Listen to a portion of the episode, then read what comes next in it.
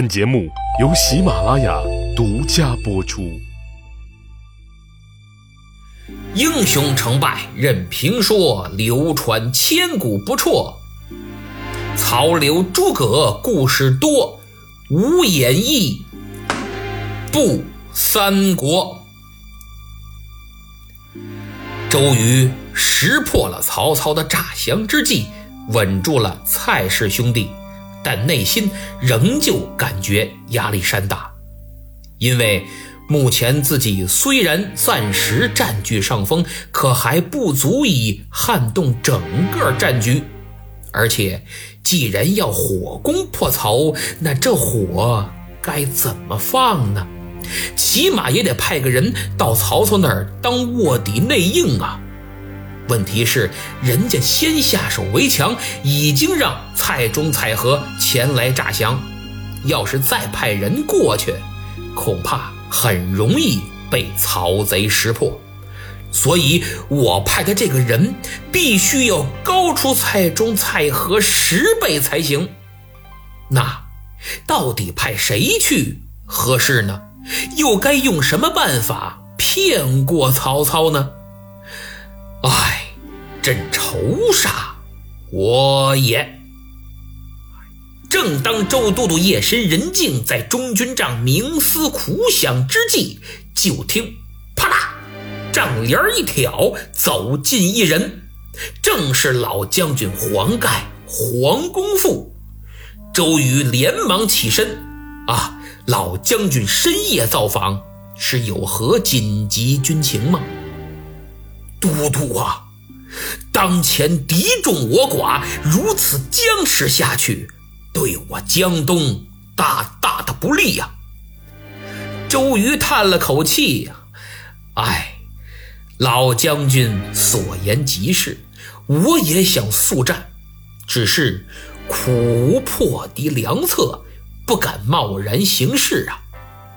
都督，为今之计，要想取胜。只有火攻曹贼啊！惊得周瑜砰一把就握住了黄盖的手腕。老将军，这火攻之计是谁告诉你的？是不是诸葛亮跟你说的？因为这火攻的战略决策只有我们俩知道。黄盖说：“嗨，都督，谁跟我说呀？没人跟我说这个，我自己想出来的。”讲到这儿，我必须要公正地说，罗贯中老先生终于写了句实话呀。因为历史上赤壁大战提出火烧曹军战船的确实是黄盖，在《三国演义》里则成了周瑜和孔明。而且当黄盖也提出火攻之计时，周瑜的第一反应是非常吃惊，还问是谁告诉你的。这说明周瑜有些太自负了。难道普天之下只有你和诸葛亮能想到此计不成？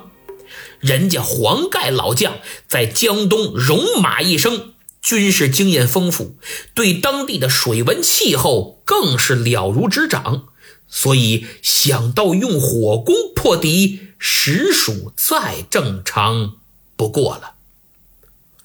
周瑜面露难色，说道：“不瞒老将军，我也早就想过这火攻之计，只是眼下需有一人前去曹营诈降，否则无法施展呢。而这曹操乃世之奸雄，其奸诈怎是常人所能哄骗得了的？”所以必须要用些非常手段，才能使其相信。我遍观这军中，并无合适人选，心中甚为忧虑呀。黄盖一听，马上插手施礼：“都督无忧，某愿前往曹营诈降。”什么？老将军愿往？周瑜非常激动。但随后他又摇了摇头，不行啊！我虽已想好骗过曹贼之策，但只怕老将军年事已高，受不得此苦。哎，我黄盖受江东三世厚恩，无以为报，虽肝脑涂地，在所不辞。这番话说的是铿锵有力，掷地有声，还露出了坚毅的目光。周瑜顿时热泪盈眶，他噔噔噔倒退几步。哎呀，若老将军愿往，实乃我江东三军之幸，百姓之福，主公霸业可成。老将军在上，请受我周瑜一拜。说着话，他一撩战裙，双膝跪地，倒头便拜。黄盖哪受得了这个，赶紧也给周瑜跪下了。二人眼含热泪，相互搀扶着起了身，手挽手落座之后，对骗过曹操诈降的计策进行了细节上的探讨和完善。这便是著名的苦肉计。第二天一早，周瑜在中军大帐。召开军事会议，文武重臣悉数参加。军事盟友诸葛亮先生自然也是要列席的，还有那两位前来卧底的蔡氏兄弟。既然是曹丞相的情报员嘛，周都督经过深思熟虑的妙计，怎能不让他俩见证呢？鼓声响过，大都督端坐中军帐。手扶帅案，列位请了啊！见过都督，见过都督。今曹操率百万之众陈兵江北，水陆大寨三百余里，其势甚大，非一日可破。本都思索再三，决定给诸将各发三个月粮草，以防御为主，做持久坚守准备。就是啊，咱们这力量太小，打不过人家，所以先不打了，先守守看，等时机成熟了再说进军的事儿。话音刚落，就见武将之中闪出一人，正是黄盖。都督且慢，我反对。曹操虽然兵多，但都是乌合之众；虽然将勇，但都不善水战。所以当下应以速战破敌为上。若依都督之言，只守不战，莫说三个月，就是发上三十个月的粮草，也无济于事，退不了曹军。都督此举，岂不被曹操耻笑？莫不如当初听从张子布之言，弃甲倒戈。投降便是。这话一说，周瑜可怒了，他把脸一沉，嗯，老将军，当前敌众我寡，我这防御之策实乃为了退敌。曹军百万，粮草消耗甚多，时间一长，转运必然不济。再加上其多为北方士卒，不仅不善水战。更易水土不服，引发疫病，不多久便会被拖垮，自然退兵。什么叫不如弃甲倒戈？本都提醒你，主公有命在先，敢言投降者斩。念在你是我江东老臣，暂且饶恕，一旁推下。说白了，就是我可提醒你啊，别找不痛快。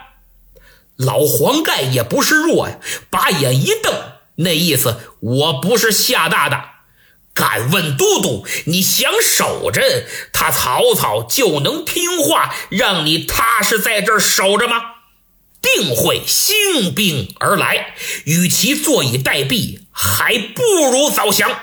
我黄盖历经三世。东挡西杀，只晓得阵前杀敌，还从未听说过什么防御为主。再说我征战之时，还不知都督您在何处。老子混江湖的时候，你还穿开裆裤呢吧？周瑜真急了，愤怒已然到了顶点，他用手一拍桌案，啪！黄公父，主公有命在先，敢言降曹者斩。方才一人饶你一回，你却连连说降。我奉主公之命，督军破曹，岂能容你慢我军心？不斩乳头，难以服众。中军何在？在，将黄盖给我推出去斩了。在场众人吓了一跳，呼啦，全都跪倒求情。都督息怒，饶了黄老将军吧。呃，对呀，刀下留人。都督，切不可动怒，伤了我江东老臣呐。这时候，左右武士已然上前，把黄盖是五花大绑。周瑜气得浑身直抖啊！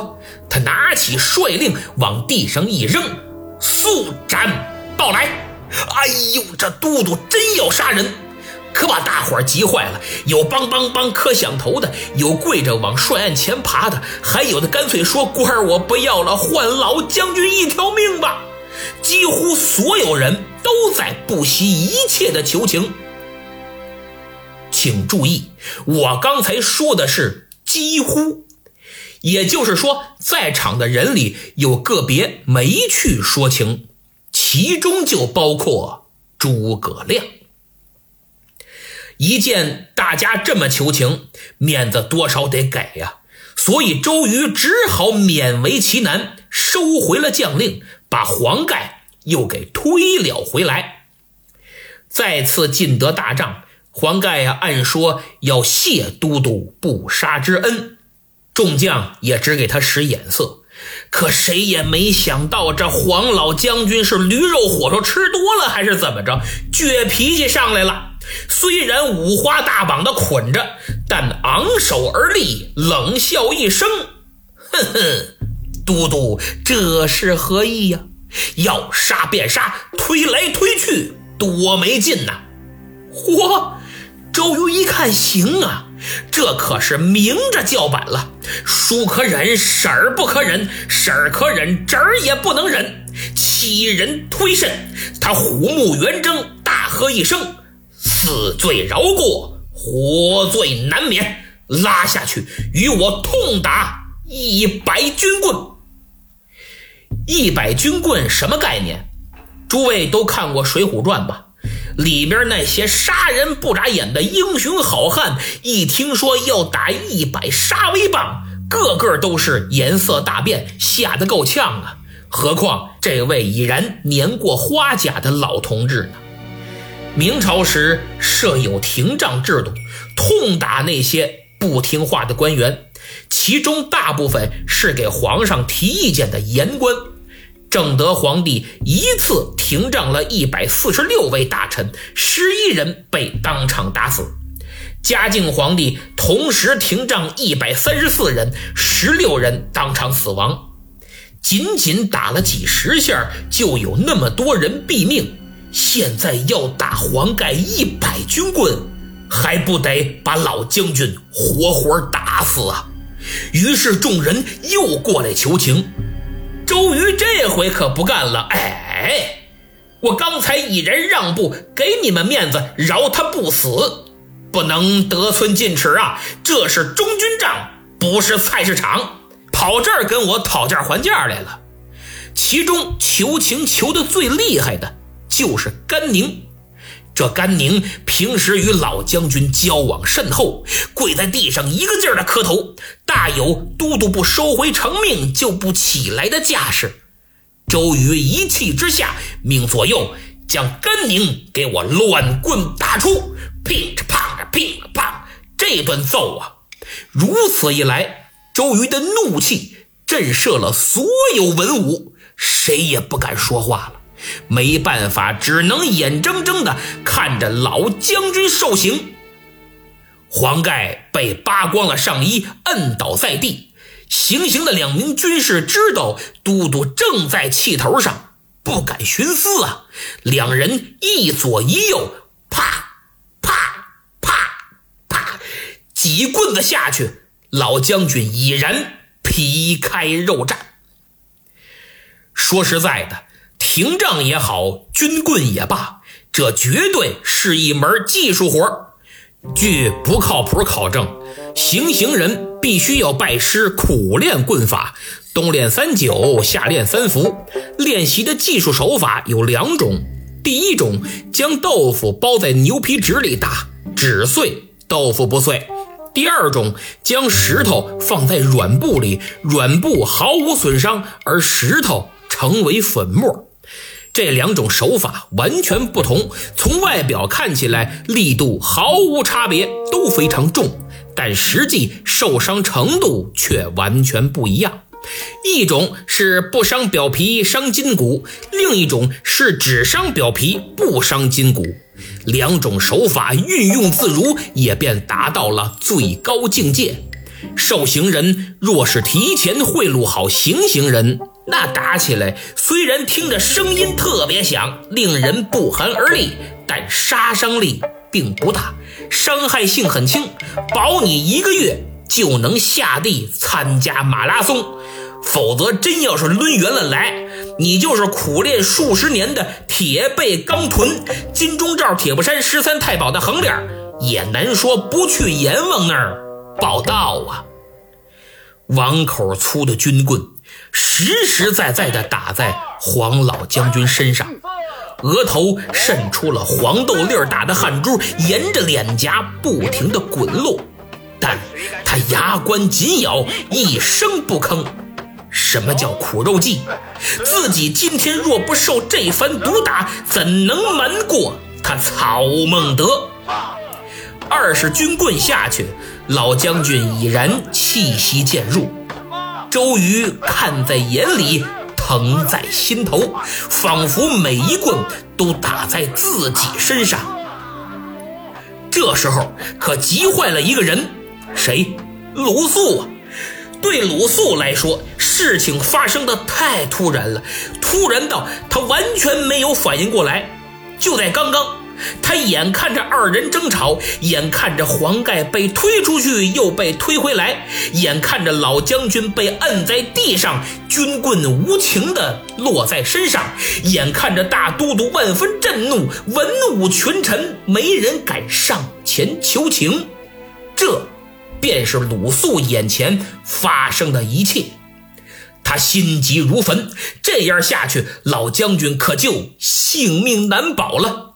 鲁肃看了看张昭，那意思，你说句话求求情啊！张昭吓得直哆嗦，一看鲁肃瞅他呢，心想：这这阵势我就别说话了。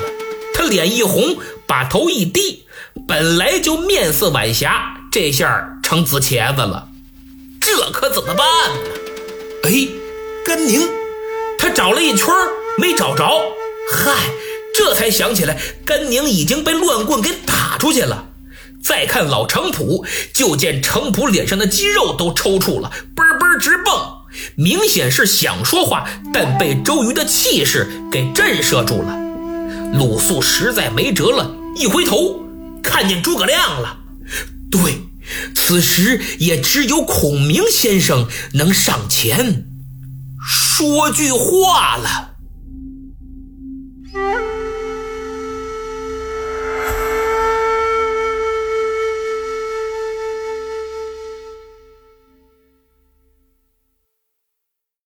好，节目讲完了，正好停在鲁肃用期盼的眼神看着诸葛亮。那么诸葛亮到底说话没有呢？我不讲了，估计很多听友憋坏了，心里问候了我祖宗八辈儿，骂我缺了大德了。没办法，咱这不是说书吗？听书听的就是扣子。每回我这十几二十分钟啊，其实就是给您系扣的过程。等系完了，我一拉长身您这心里肯定开始难受了。所以下回还得来听。如果说您急性子等不及，那就听听别人讲的吧，或者打开《三国演义》自己翻翻，找找啊，这诸葛亮到底搭没搭茬儿？我跟您说呀，没问题，您可以尽管去听，尽管去翻。但是您会发现，这讲《三国演义》的，除了那些偷懒的一字一句学别人的，只要有真东西自己讲，一百个人就有一百个风格，一百种讲法。因为这三国不好讲啊，您去看看原著，很简略。比如今天讲的打黄盖，原文就写。将黄盖不了衣服拖翻在地，打了五十几仗，众官又复苦苦求免。就这点儿，完了。什么鲁肃看了看张昭和程普啊，又解释了解释什么叫军棍，什么叫廷杖，还举了明朝皇上打大臣的例子来说明这玩意儿有多厉害，全是我和拉菲老师编的，原著没有。要不说这三国不好讲，别的书讲故事就行了，唯独三国重在故事以外的东西。北京话叫闲白哎，考验说书人的知识储备，真得下功夫去准备去考证。您要是扭头听别人的。还真不一定有我讲的这么清楚，所以各位只要认真听了，听进去了，您肯定还得回来下期节目接着让我帮您解这扣。我这扣要是别人解，手法可就不一样了，搞不好都不是解，是生拉硬拽给扯开的，甚至拿剪子给绞开，能一样吗？弄开了您也难受啊，对吧？解铃还需系铃人，您就好好享受这每次先解扣再系扣的赶脚吧。哼，好了。上次抢到沙发的是小朋友，您的用户名儿听友 x x 大蛇丸 x x 上传了分享节目的截图，魏武尼一和红帽加萌萌的 Q 猫上传了为节目打 call 的截屏，在此啊表示感谢。听友 d o n h t 给了专辑五星好评，还写了很长的评价，发自肺腑，能有这样的知音不胜荣幸啊！最后隆重感谢一下大大的番茄。她发展了两个闺蜜，成为本专辑的听友，上来就亮明正身，说我是大大的番茄介绍来的，然后立马给了五星好评，真不错呀，让我很感动。毕竟我也不是明星，踏踏实实做节目，想有一定知名度，还只能靠各位多支持、多宣传。酒香也怕巷子深，因为咱是自己作坊酿的酒，换成茅台、五粮液，那根本不用宣传，开在哪儿都有人买。要不我怎么每期总呼吁大家多多宣传一下，在下感激不尽呢？放心啊，我可不让您白宣传。拿出手机，打开淘宝主页，搜索四个汉字“红包到手”，再加阿拉伯数字一百，红包到手一百，直接领红包，每天领一次，一直到十一号，红包金额可以累积双十一当天直接抵现金。还有人没领红包吧？这心咋那大呢？别说没用啊，双十一买点洗衣液也行啊。现在一块钱少不少？谁白给你呀？只有我。再说，万一您领着八千八百八十八的红包呢？这可不好说呀。要是真帮您省了个三十五十一百的，别忘了加入我的西米团，咱们不见。